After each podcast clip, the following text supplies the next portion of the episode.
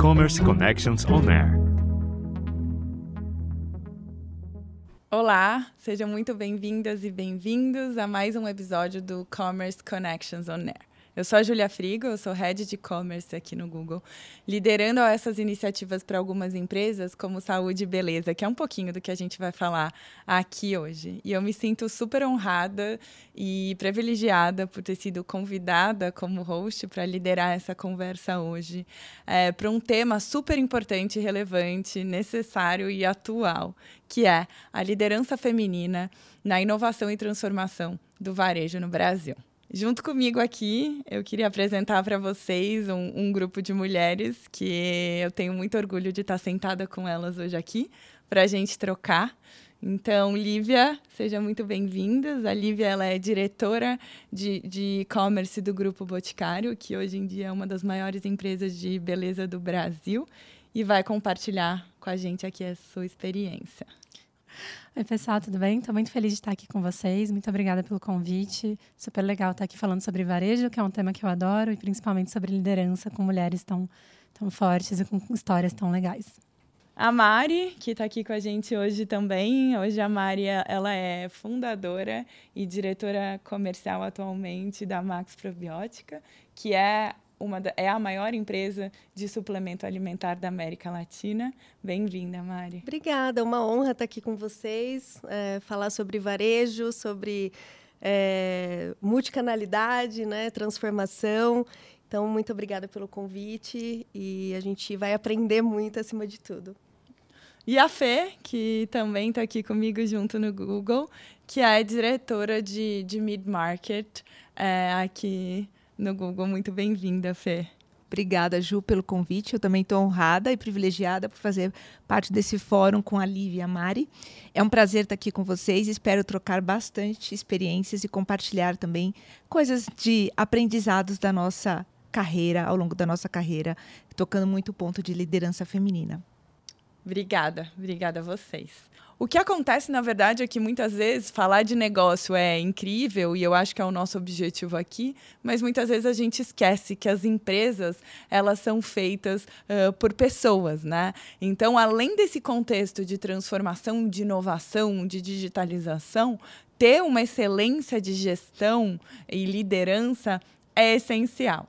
E aqui eu tenho hoje comigo, né, como a gente falou, três líderes mulheres que hoje representam, se a gente olha para um dado da McKinsey, uh, 26% somente das mulheres têm cargos de liderança globalmente, ou seja, né, é, vocês devem se sentir muito honrados e privilegiados por terem chegado até aqui. Então, dentro desse contexto desafiador de mercado, a ideia é a gente compartilhar muito Quais são os desafios, né, para se chegar numa liderança feminina? Quais foram os aprendizados? Como que a gente tem essa é, troca com a liderança masculina para potencializar as características de cada, de cada liderança, né? E mais do que isso, como ter uma excelência de gestão de pessoas que com certeza vai resultar em melhores resultados de negócio e para o business que cada, cada uma lidera, né?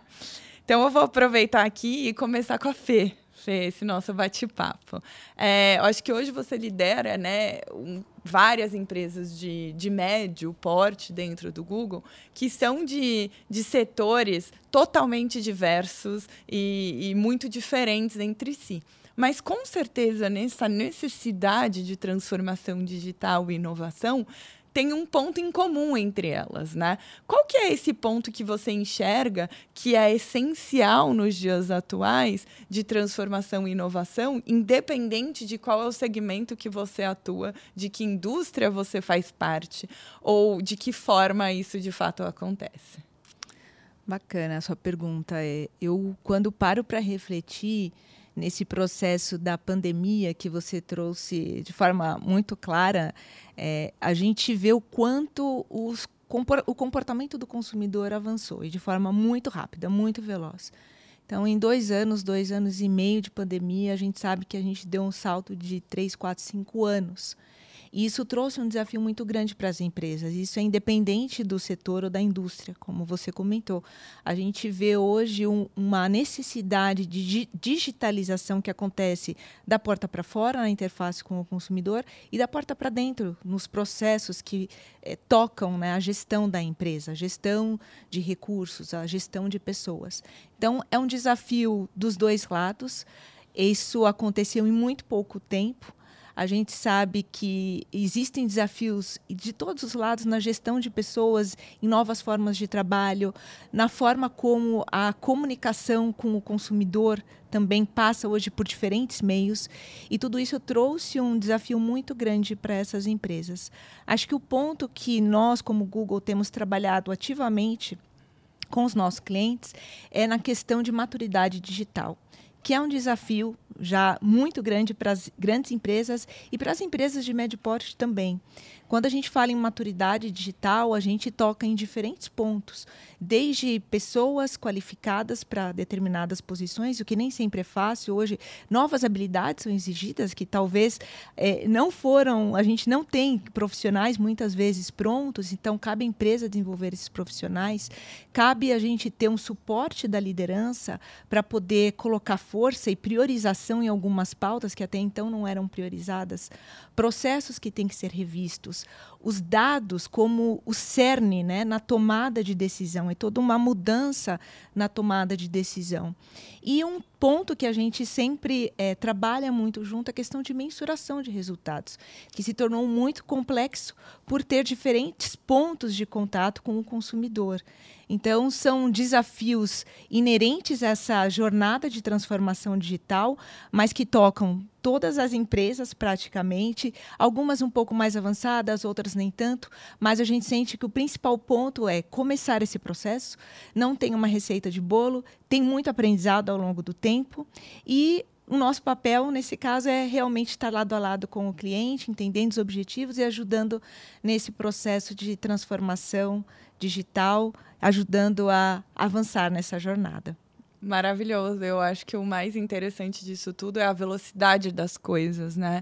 Você falou um pouquinho dessa aceleração durante a pandemia. Tem uma frase que ficou muito famosa que é: o Brasil viveu em 10 semanas o que demorou 10 décadas em termos de de penetração do e-commerce no Brasil, né? Então a gente chegou em 5,6% de penetração em 10 anos, em 10 semanas de pandemia a gente dobrou esse valor. E o grande desafio é como que eu estruturo algo complexo numa velocidade que tudo está mudando há muito tempo, né? E eu acho que nesse sentido o grupo Boticário tem feito, né, um trabalho muito relevante pensando nessa questão dessa velocidade e da multicanalidade, né? É, hoje, Boticário como um todo, como grupo, tem revendedora, tem loja física, tem e-commerce, tem app, tem o franqueado, né, nesse ecossistema. Como que você vê, Lívia, essa transformação e aceleração dela acontecendo num meio ainda mais complexo, como é o negócio, né, de Grupo Boticário, por ter diversos canais e diversos stakeholders para fazer essa multicanalidade acontecer? É bem isso aí que você está falando, Julia. O Grupo Boticário é uma empresa de beleza que está entre as líderes aqui do Brasil e que a gente tem uma complexidade né, de ser multimarca e multicanal que faz com que a gente tenha que pensar muito aqui as nossas decisões, né? Então, mas daí só voltando até um passo atrás para o ponto da, da pandemia, né? Acho que a gente teve uma, uma preocupação muito grande no primeiro momento de garantir a segurança das pessoas, né? Teve fechamento de lojas, foram decisões duras que tiveram que ter sido tomadas. Teve uma preocupação grande também com os nossos stakeholders, garantir a sustentabilidade do negócio, né, de todo mundo que faz parte da cadeia, né, porque como você mencionou, temos franqueados, né, e depois a gente começou a pensar, então, como é que a gente se mantém ativo, né, dentro desse cenário de pandemia. E aí, como líder do e-commerce, a gente viu, de fato, o nosso e-commerce cresceu o que a gente esperava chegar em 2024, a gente atingiu ali em 2020, assim, de aceleração crescimentos assim, de três dígitos, que foi, para mim, como líder, foi bastante difícil na época, porque a gente não estava preparado para aquilo, né? A gente teve diversos tipos de problemas, problemas de sistemas, pedidos atrasados, o saque, né? Tava muito contato no saque. Então a gente, num primeiro momento, focou muito em garantir que os processos estivessem bem estabelecidos, né, que, que a gente tivesse com todos os sistemas funcionando para depois a gente pensar em outras inovações, né? Então acho que foi um primeiro momento muito focado nisso, né? É, depois passou um segundo momento que a gente focou muito em omnicanalidade, né? Que foi um pouco do que você nos, nos perguntou. Então, como é que a gente integra o nosso e-commerce, as nossas lojas, como é que a gente acelera né, esse movimento do digital para as lojas. E nesse momento a gente conseguiu expandir o nosso Click Retire. Hoje a gente está em 4 mil lojas com a nossa modalidade de Click Retire. É, a gente lançou outros tipos de venda, como venda por WhatsApp. Também fizemos muita live commerce ali com o pessoal, né, com os próprios consultores de loja. Né? As lojas criaram suas redes sociais, então a gente teve que inovar muito nas formas de, de fazer a venda. Né? E acho que o que a gente também sempre discute muito é que temos diversos canais de venda, mas o consumidor é um só e a marca é um só, né? Uma só. Então a gente quer que o consumidor se relacione com a marca, né? Independente do canal. Então a gente entende que essa multicanalidade é uma fortaleza nossa, né? Porque o consumidor pode é, pode se relacionar com a gente em diversos momentos, né? Às vezes ele quer uma conveniência, quer algo rápido, ele passa na loja. Às vezes ele está numa compra de impulso ou quer mandar um presente para uma pessoa longe, ele vai fazer uma compra ali no e-commerce. Né? Então a gente entende que cada canal tem o seu papel e que o consumidor é um só e que a gente quer ser único na, na visão do consumidor. E eu acho que esse é o papel, né? Porque assim, a transformação é menos sobre a transformação que aconteceu na pandemia, mas talvez um, um, um novo normal seja as empresas terem que se reinventar numa velocidade que antes não, não existia, talvez, né? E isso vai ser constante, talvez não tão drástico como uma pandemia, mas por conta dessa, de todas as mudanças que a gente vem é, passando como humanidade mesmo, né? E, e, eu acho que é muito legal isso que você falou, porque, por exemplo, como com essa questão do clique e retire, né? Presentear, a gente sabe por dados que o brasileiro ele não é programado, ele vai comprar na semana, um dia, dois dias antes é, do, do, presente do Dia das Mães, né? E muitas vezes o e-commerce ele é uma facilidade, mas às vezes ele não vai conseguir entregar a tempo, ele tem o custo do frete, etc. E eu facilitando a vida desse consumidor de, de você compra online e você vai retirar a tempo o seu presente do Dia das Mães numa loja que tem 4 mil lojas, ou seja, uma capilaridade gigantesca, isso é suficiente para estar na cabeça dele e facilitar essa nova jornada de compra, né? Então acho que isso é super é, relevante, né? E aí, pensando em consumidor, Mária, com certeza, acho que saúde é o nosso maior bem, né? É, como seres humanos, mas com certeza é, esse tema, saúde, bem-estar, é, cuidado com o corpo, talvez ele tenha acelerado ainda mais essa atuada no universo, no seu universo, né, de suplementação. Que mudanças que você viu, que acelerações que você viu dentro desse, desse cenário é, que, que você pode compartilhar e, e até mesmo como pessoa, né, por estar liderando e ao mesmo tempo ter essa preocupação com saúde. É que, assim, na, a gente, passou, a gente né, tem passado por duas grandes transformações, que é a transformação do varejo e a transformação do nosso consumidor. Porque, ao mesmo tempo que eu garanto já um consumidor que já está no, no, nosso ecossistema, que já vai para academia, pratica exercício físico, é, já costuma é, consumir suplemento alimentar, e a todo tempo é, eu preciso ir munindo esse, esse consumidor e educando sobre informações, sobre novidades, eu tenho milhões de novos consumidores todos os dias que querem mudar seu estilo de vida e, e a gente, como, como empresa de suplemento, né, a gente fala muito de consumo consciente. Então, a gente dá muito, é, muita educação mesmo para o consumidor, para ele fazer exercício físico e fazer um consumo consciente da suplementação alimentar. É, eu falo que assim o, o, nosso grande objetivo é aprender. Eu não falo que a gente está se transformando, que a gente está aprendendo. E como empresa, a gente precisa ter muita maturidade de time, porque você ter a maturidade de é, entender que seu time vai poder. Eu só falo assim, gente, vamos errar rápido e barato, por favor. vamos tentar errar rápido e barato, né? Do mais, é, você ter a maturidade como liderança de permitir que o seu time erre o tempo todo e que a gente erre e esteja até numa, numa posição é, de, né, de, de, aparência mesmo. Falar, nossa líder errou e está tudo certo, vamos seguir. Porque colocar o consumidor no centro dessa conversa é você até permitir que o consumidor nos olhe de uma maneira mais segura, mais transparente, né? É, a gente entende o que é suplementação alimentar, a gente entende do suplemento alimentar, mas o consumidor ele entende onde ele quer comprar, por qual sabor ele quer comprar, que horas ele quer comprar, que preço ele quer comprar. É, então, eu preciso aprender com o consumidor e estar tá disponível para ele sempre nesse sentido. E, em troca, ele aprende com a gente é, como mudar de vida, qualidade de vida, então, tudo isso. Mas é um momento muito bacana que a gente está passando, assim, de várias transformações. E a pandemia foi uma delas, né? Porque todo mundo sempre linkava a suplementação esportiva com estética. E, e a estética entregava saúde, entrega saúde.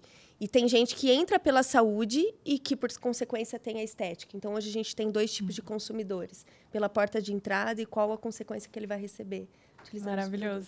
E eu acho que essa questão de preocupação, né, com a saúde, ela tem um resquício, né, dessa pandemia. Então eu mesma sempre uhum. gostei de fazer exercício, esporte, mas na pandemia eu fazia religiosamente todos os dias para ter uma válvula de escape. Isso perdura até hoje, né? Então tem esse residual e eu concordo muito com essa questão de de permitir a, a líder errar e que isso seja algo ok, né? Porque se a gente não erra, a gente não aprende, a gente não se reinventa, né? E eu acho que esse papel de uma líder vulnerável, vulnerável. é maravilhoso e necessário para os dias atuais, senão você não cria esse é, ambiente seguro, né? É, para fazer as coisas acontecerem de maneira saudável e da forma que precisa ser, né? Eu acho que acabou aquele negócio que o líder fala e tá tudo certo. Não, tem uma discussão, né? É. é tem é. uma troca entre todo mundo. Total. E aí, já que a gente tocou nesse ponto de liderança, né, Fê, eu queria que você compartilhasse um pouquinho com a gente é, quais você, qual você acha que são as os principais características né, de uma gestão nos tempos atuais? Né? E eu acho que, além disso, por você ser uma líder mulher, é, a gente sabe que a mulher, além de liderar, ela sofre internamente uma série de questões, né? Que muitas vezes são impostas pelo próprio meio, como quem nunca teve a síndrome da impostora e, e assim por diante. E eu li nessa mesma matéria da McKinsey um dado super interessante que hoje 53% das líderes mulheres elas têm tarefas de casa extra o horário que elas estão no escritório, enquanto só 13% dos homens, né? Então, como que você é, tem uma excelência de trabalho, sendo que você tem quase aí uma dupla jornada, né? Então, que, que você, tem para compartilhar desses pontos, né? Do que é essencial para uma gestão e como muitas vezes você lida com as inseguranças que todas temos é, e, e, transforma isso em uma potência e não em algo que te, te puxa para trás, né? Ou te reprime. Perfeito. É, acho que tem muitos pontos a serem falados na, na sua pergunta, Ju, e acho que pensando no duplo papel da mulher, não só o fazer, mas a carga mental é uma outra questão também, né? Sim. Além de ter que fazer, muitas vezes a gente tem na cabeça aquela lista que não tem fim, e isso também traz uma preocupação a mais, que é a carga mental. Nem sempre a mulher faz, mas a mulher está de alguma maneira organizando e pensando e planejando tudo que tem que ser feito. Eu vou começar pelo começo da sua pergunta, que são as características que, na minha visão, a, a, a liderança feminina, a liderança não só feminina, mas hoje uma liderança em geral tem que ter. E eu vou até pegar um gancho no ponto que a Mari estava trazendo da vulnerabilidade. Hoje, para mim, é um dos pontos mais importantes. É, de realmente a gente não ter o medo de errar, não ter o medo de arriscar, não achar que é perfeito, porque isso traz mais uma carga traz mais uma preocupação. Eu lembro que quando eu me tornei gerente, no começo da minha jornada como gerente, uma das um dos principais pontos que tirou toneladas das minhas costas foi o fato de saber que eu não precisava ter resposta para tudo. Mas no começo eu achava que sim, eu tinha que ter resposta para tudo, eu tinha que responder todas as perguntas do meu time, e aquilo, de alguma maneira, até me travava, porque é, me colocava numa posição que é desumana, né? Não tem ninguém que seja perfeito, ou que não erre, ou que tenha todas as respostas. E eu precisei de trabalho até de coaching para chegar a essas conclusões. Não era tão simples. Então, a vulnerabilidade é um ponto para mim. Uma outra questão que eu acho que é muito atual e que é fundamental é empatia. É se colocar no lugar do, do, dos outros, é poder criar conexões verdadeiras e conexões humanas. É, é, é, ao lidar com com o cliente, com o seu time, entender que tem uma pessoa por trás ali, que tem necessidades, que tem medos como você, que tem vulnerabilidades como você. Eu acho que a empatia ela cria conexões muito verdadeiras. Eu acho que o mundo de hoje precisa dessas conexões é, verdadeiras, com autenticidade. E o último ponto, na minha visão, é, é autenticidade. É você ser quem você é, trazer a sua essência para o trabalho, para suas relações. É, é, eu acho que isso traz o melhor para a gente. Quando a gente tenta ser aquilo que a gente não é, e muitas vezes, quando mulheres, a gente tenta ser os nossos pares, os nossos chefes, que normalmente são homens. E a gente pode trazer as coisas positivas, mas a gente não tem que se espelhar só nessa liderança masculina, que é o que em geral a gente encontra. Então, a autenticidade é trazer o nosso melhor. Eu acho que, de alguma maneira, tem conexão com os outros pontos, porque ajuda a criar essas conexões verdadeiras, a vulnerabilidade, enfim. Eu acho que esses são os principais pontos. E eu acho que é nessa questão, né, como eu comentei, dessa de não importa as características de uma liderança, se ela é masculina ou feminina, a gente sabe que existe algumas diferenças, né? Porque somos diferentes, né?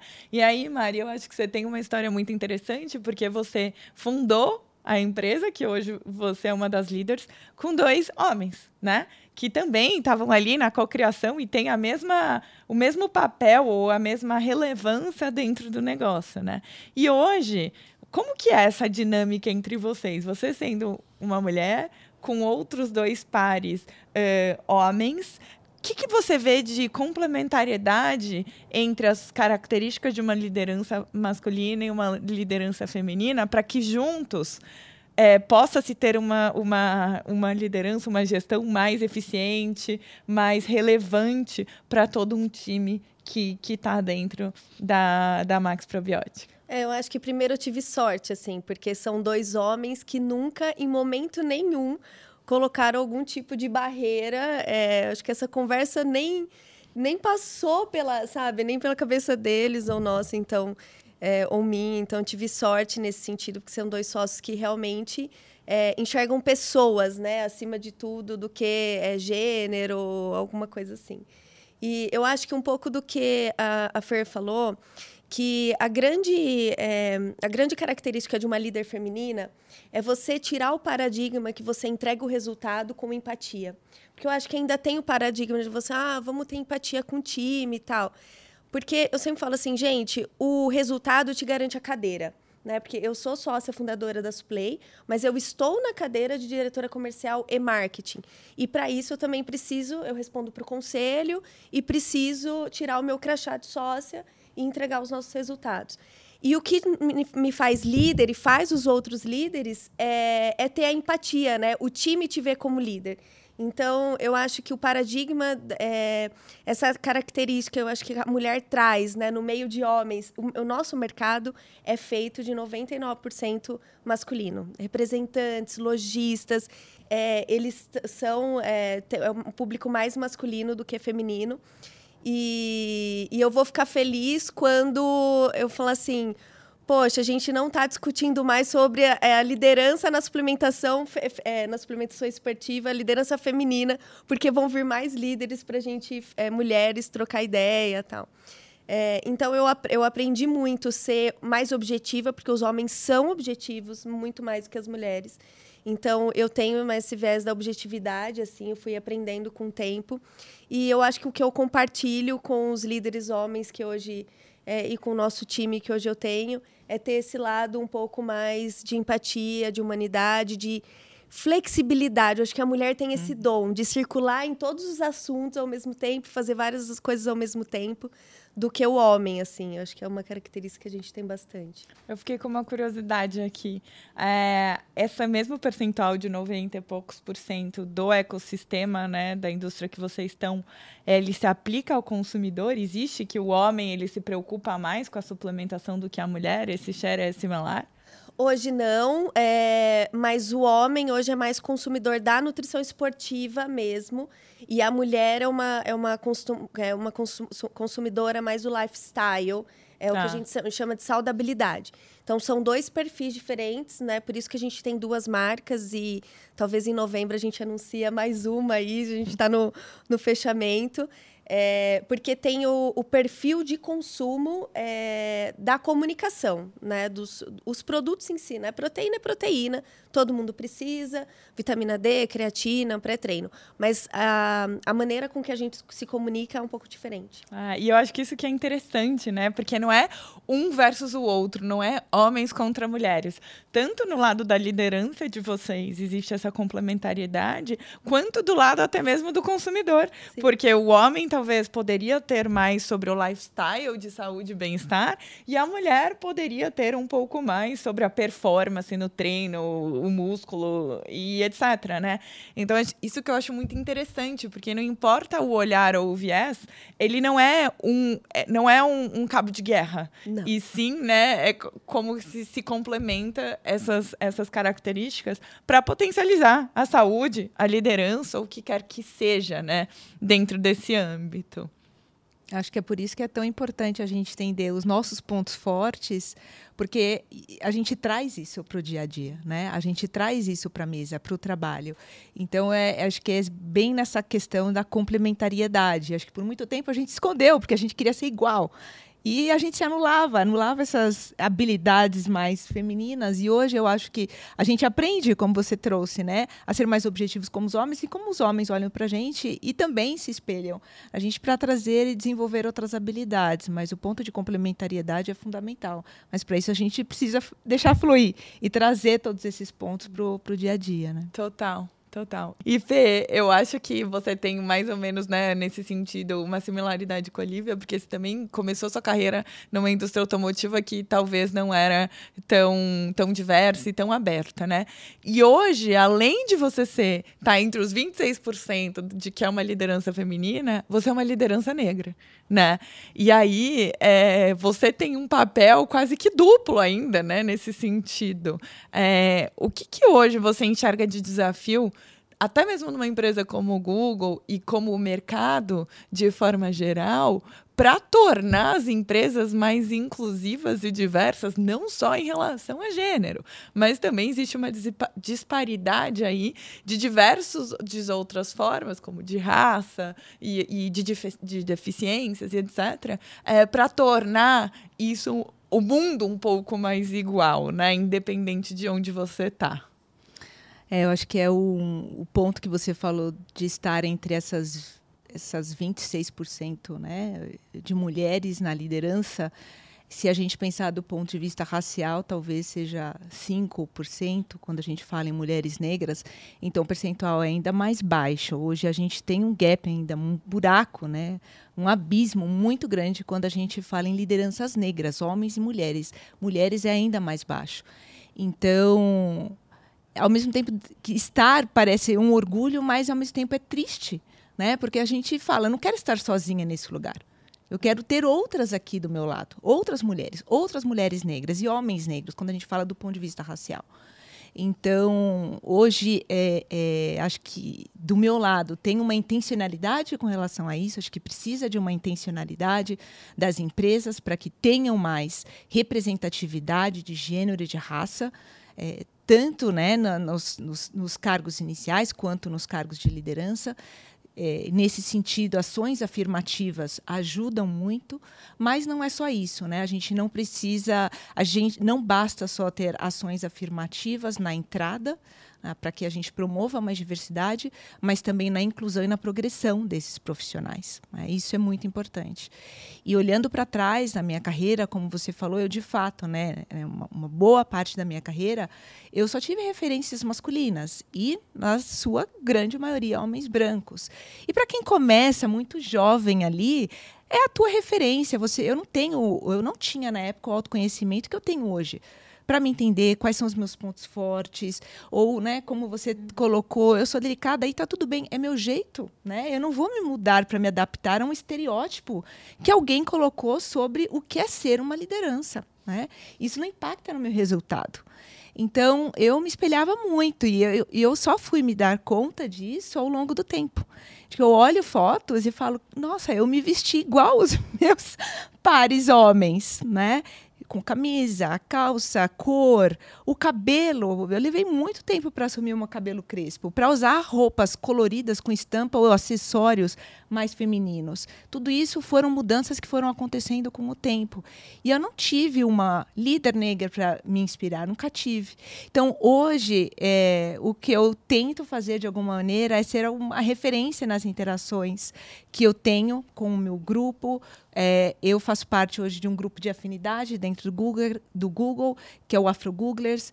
É, tenho muitas relações pautadas nessa relação que eu tenho com os Afro Googlers e tento passar um pouquinho da minha experiência, tento inspirar dentro do que eu passei para que a jornada deles é, não tenha tanto tropeços, né, como eu tive no passado. Abrir os caminhos, né? Abrir os caminhos para que possa ter mais né, pessoas, mulheres e lideranças negras é, nesses percentuais que ainda são tão baixos e que um dia a gente não precisa mais discutir isso. Exatamente. é esse é o meu sonho. Objetivo aqui, né? Um dia não tenha mais fóruns como esse porque é o natural, é o normal. É.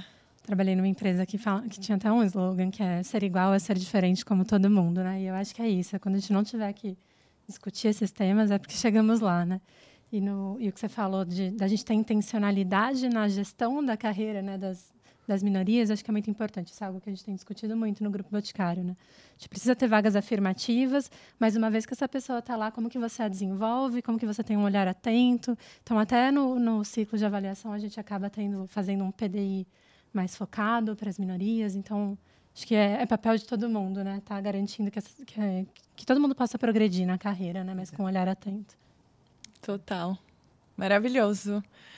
Pensando que aqui o nosso objetivo é ser como os pontos que a gente falou, né? Empático, é vulnerável, natural. Eu queria propor que a gente faça um jogo rápido de perguntas e respostas, para que venha na cabeça de vocês exatamente a primeira coisa que vier, vocês falem, para que isso seja o mais natural, empático e não impostor uh, possível.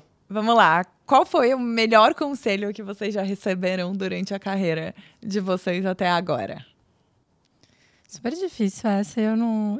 Eu pensei várias coisas aqui, o que eu podia trazer, mas eu queria trazer uma frase que é do, do fundador do Grupo Vascário, Dr. Miguel, que ele fala: nunca deixe que seus, suas memórias sejam maiores que seus sonhos. Então, acho que esse, ter essa ambição e olhar para frente é super importante na vida, né? na carreira.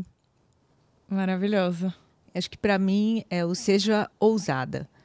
Que uma vez, não era um feedback específico, mas numa conversa com um diretor meu, ele falou: seja ousada. E aquilo ficou na minha cabeça do que eu poderia ser fazer mais, né? Eu fiquei me questionando, eu não estou sendo ousada, e eu vi que eu podia mais. E eu acho que tem muita relação com muitas vezes nós mulheres, né, da ousadia.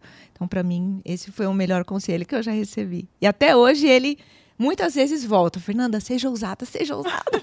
Aí, sejamos ousadas.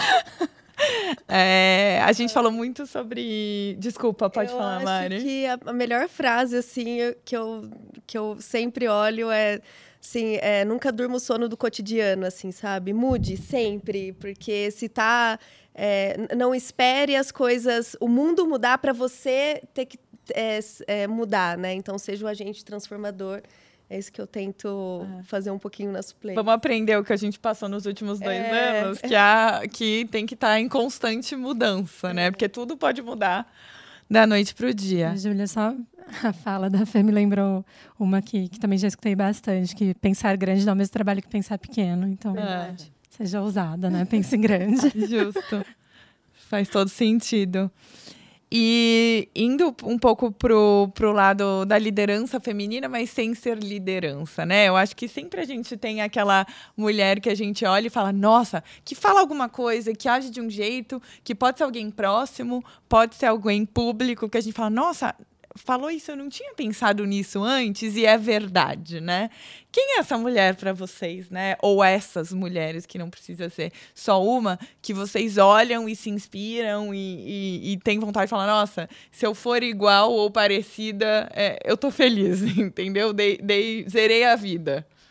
Gente, eu pensei em várias pessoas aqui, mas acho que primeiro não poderia deixar de falar da minha mãe, porque ela foi uma mulher que sempre trabalhou e isso é algo que ela tinha vida em casa, mas ela sempre teve a vida profissional dela, sempre estudou. Ela, ela foi dentista, né? Já está aposentada, mas ela sempre teve a carreira dela como algo importante e isso me inspira.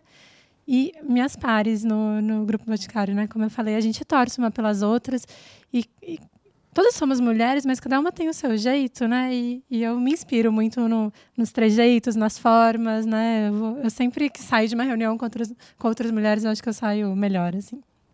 Maravilhoso. Acho que para mim é muito parecido. Eu tenho minha mãe como referência. É, ela também sempre foi uma mãe que trabalhou fora, então ela me inspirou de alguma maneira, influenciou na minha decisão da vida corporativa e, e me deu muito suporte para eu chegar até aqui. Eu, obviamente, não poderia de pensar em algumas líderes mulheres que eu tive, que eu vi que estavam abrindo caminho para mim, de alguma maneira é, e me inspirando, né? Sendo muitas vezes estando em ambientes totalmente masculinos, é, muitas vezes com o papel duplo da maternidade e do papel ali como profissional, mas que fizeram isso muito bem. Então, as minhas pares hoje, essas a essa líder específica, né, que eu tenho hoje como referência, é, foram mulheres que, em algum momento, quando pode, pode bater aquele cansaço, aquela dúvida que nós temos, a gente olha para o lado, lembra dessas histórias e fala, não, é, tá eu, tudo bem. Tá tudo bem. Isso faz parte do aprendizado. Se não tá, vai ficar. Exatamente. É, eu acho que é, eu acho que a mãe sempre, até porque eu acho que uh, como família, né, a mãe é grande responsável pela nossa autoconfiança, né, na de você pode, você, né, a, a família também não, não colocar limites, né? Para as é, meninas, para as mulheres. Então, acho que minha mãe é minha grande referência, tanto para é, positiva e mesmo quando ela passava algumas adversidades, para ela me ensinar o que eu não queria, não poderia aceitar na vida, né? Então, ela me ensinou mesmo nas adversidades o que eu não poderia não, não, não, não ser normal aceitar naquelas adversidades que ela passou. Maravilhoso. Gente, obrigada demais pela troca, é, pelo tempo de vocês, por vocês abrirem coisas tão sobre vocês, né? Contar sobre a gente é algo que, que é louvável, né? Parar para falar e compartilhar e que a gente tenha no fim mais Mares, mais Fês, mais Lívias por aí, é, facilitando essa jornada e que esses caminhos sejam cada vez mais abertos e mais fluidos, para que daqui, quando eu tiver uma filha da minha idade, eu pensar, já que eu, que eu não tenho ainda, é, eu pensar, nossa, esse tema legal. Olha, filha, a mamãe fez um podcast há tantos anos atrás e era esse o tema. E hoje isso não é mais relevante porque não existe mais essa desigualdade, né? Seja ela de gênero, seja ela de raça, seja ela qual for. Estamos terminando mais um episódio do Commerce Connections on Air. E eu espero que essa troca é, perpetue é, em vocês que chegaram até aqui um tema super relevante e atual. Até a próxima. Olá, eu sou o João Riva, host da segunda temporada do podcast e videocast do Google Commerce Connections On Air. O mundo do commerce, você sabe, ele se transforma diariamente. A gente pisca o olho e foi lá, alguma coisa se transformou. É por isso que o Google teve essa ideia montar um podcast e um videocast para ajudar você que trabalha com e-commerce, que vive essa realidade e que quer acompanhar as tendências. Na verdade, olha alguns números interessantes. O primeiro, tivemos nesse período de podcast e videocast mais ou menos 100 convidados. Gestores, gestoras, diretores, diretoras, gerentes de várias empresas do Brasil dos mais diversos segmentos. E desses 100 convidados, Nós temos 33 episódios gravados, prontos, com muitas dicas, informações e conhecimentos que vale a pena serem vividos e compartilhados. Quer ter acesso a tudo isso? Muito fácil. Nós estamos no YouTube e nas principais plataformas de áudio. Vai lá, valeu! Commerce Connections On Air.